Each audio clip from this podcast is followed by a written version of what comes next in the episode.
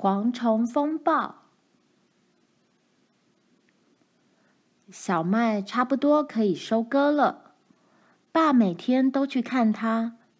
每天晚上，他都在弹小麦，还拿一些长长硬硬的麦穗给罗兰看。小麦壳里肥肥的麦粒越来越硬。爸说，这种天气最适合收割麦子。如果这种天气继续不变，他说，我们下星期就可以收割了。天气真热，薄薄的、高高的天空热得使人无法直视，整个草原上都浮起了波动的空气，热得就像个大火炉。在学校里面，孩子们像蜥蜴一样热得直喘气。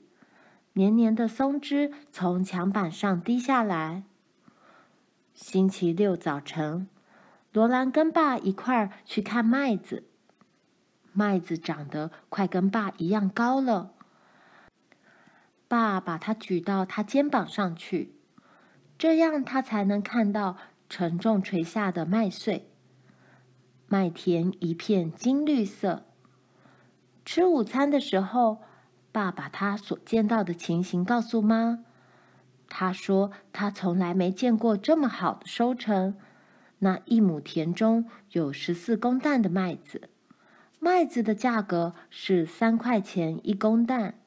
现在他们有钱了，这乡下地方真是好极了。现在他们可以想要什么就有什么。罗兰在一旁听着爸说话，心里一面想。现在，爸可以买新皮靴了。罗兰面对打开的门坐着，阳光从门口射进来，似乎有什么东西使得阳光阴暗下来了。罗兰揉揉眼睛，再看一看，阳光真的暗下来了，越来越暗，最后阳光不见了。我相信。暴风雨要来了，妈说：“太阳一定是被乌云遮住了。”爸很快站起来，走到门口去。暴风雨会打坏小麦的。他朝外看看，接着走了出去。天光非常怪异，不像是暴风雨前那种变化不定的光线。空气也不像暴风雨要来之前那样压得低低的。罗兰心里好害怕，但他也不晓得为什么要害怕。他跑到门外，爸正站在门外抬头看着天空。妈和玛丽也出来了。爸问妈：“你看得出这是什么原因吗，卡洛琳？”一层云遮住了太阳。但这层云跟他们所见过的云都不同，它是由雪片似的东西组成的，但那一片片的东西却比雪片大、薄，而且闪闪发光。阳光从每一片闪亮的东西中穿过，天空中没有风，草静止不动，热空气死沉沉的，但是。那片云层却掠过天空，比风吹还要快。阿吉颈上的毛竖起来了，他对着那层云发出一声可怕的咆哮和哀叫。啪！有样东西打在罗兰头上，然后落到地上。罗兰低头看，看见了他生平所见过最大的一只蝗虫，巨大的。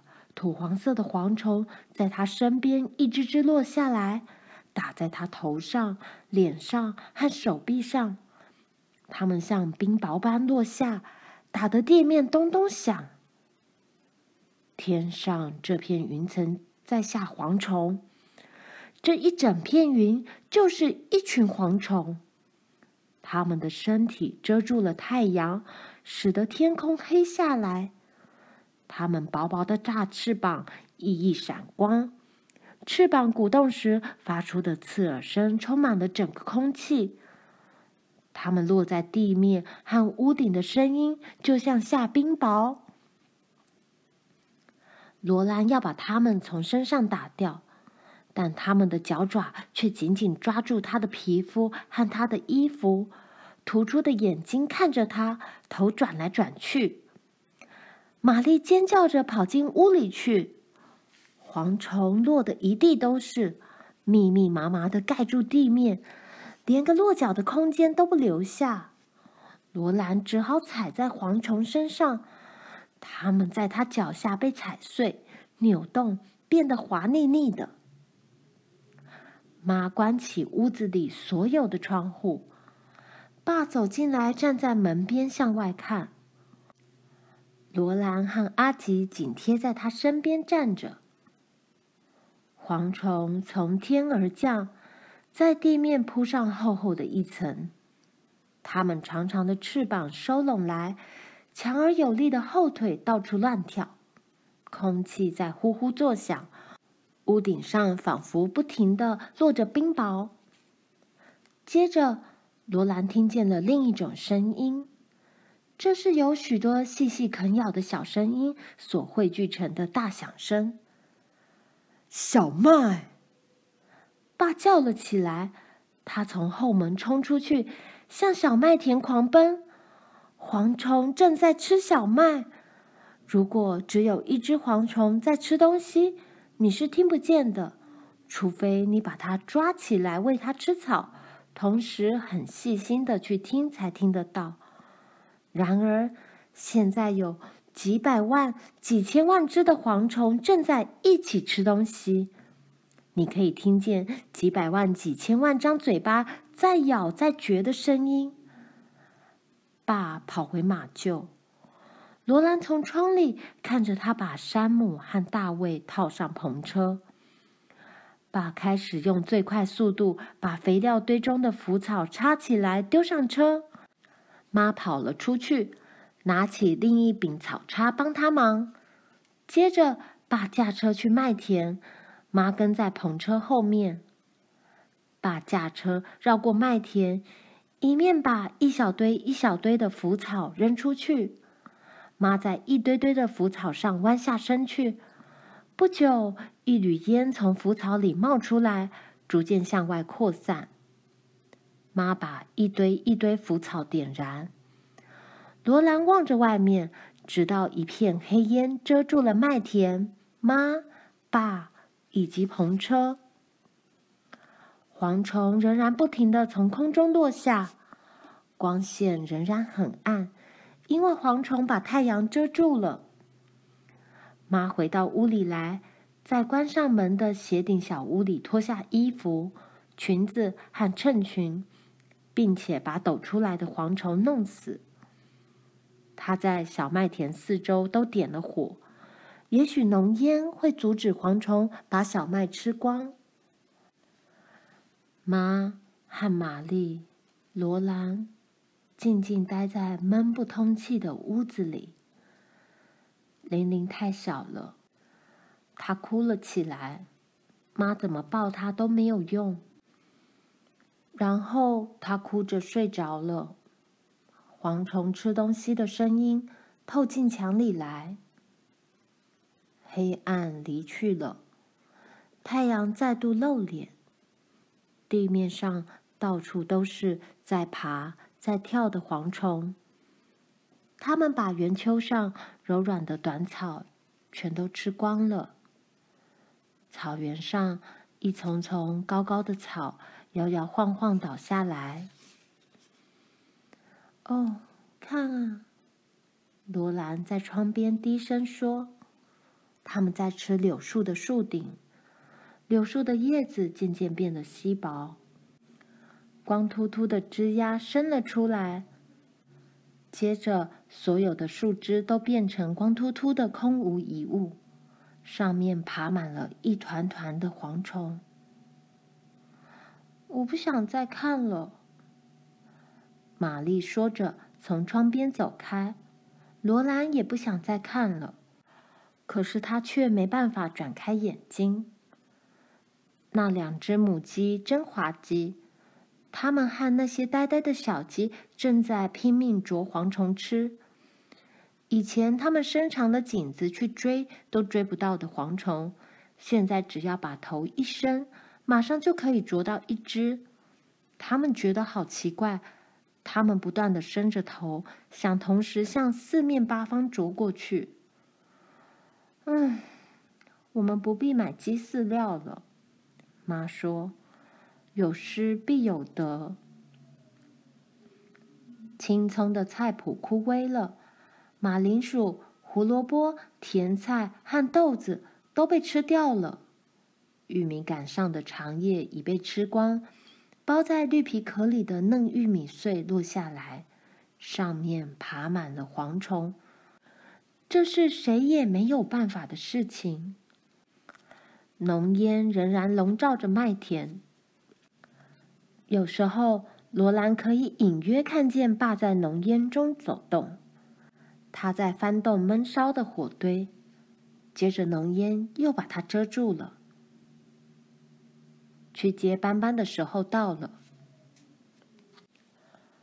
罗兰穿上鞋袜，披上披巾。斑斑正站在梅溪边的浅水滩里，抖着皮肤，甩着尾巴。牛群低声哀叫着走过土洞那边。罗兰知道牛无法吃爬满了蝗虫的草。如果蝗虫把所有的草都吃掉，牛群就要挨饿了。蝗虫密密地爬在他衬裙下、衣服上和披巾上。他不断地打掉脸上和手上的蝗虫。他的鞋子和斑斑的蹄子。在蝗虫身上踩出爆裂的声音来。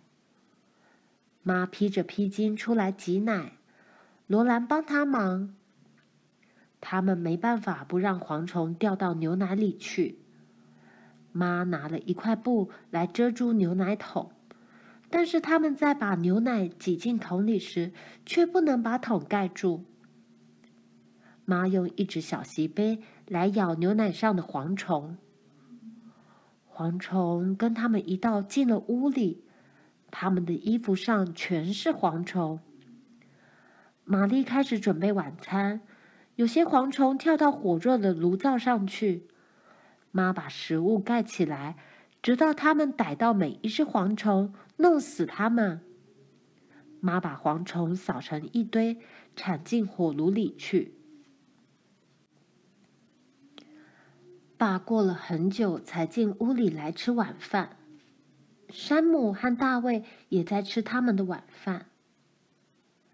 妈没有问他小麦到底怎么了，只是笑笑地说：“别担心，查尔斯，我们总是过得去的。”爸的喉咙发出一种刺耳的声音来。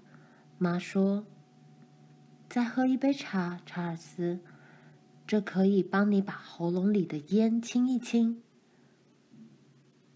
爸喝过茶后，又拖了另一车腐草和肥料走了。罗兰和玛丽躺在床上，仍然可以听到蝗虫沙沙的飞来飞去，跳来跳去，啃来啃去。床上没有蝗虫。但是罗兰觉得身上有小小的脚在爬，他无法把那种感觉从他手上和脸上抹掉。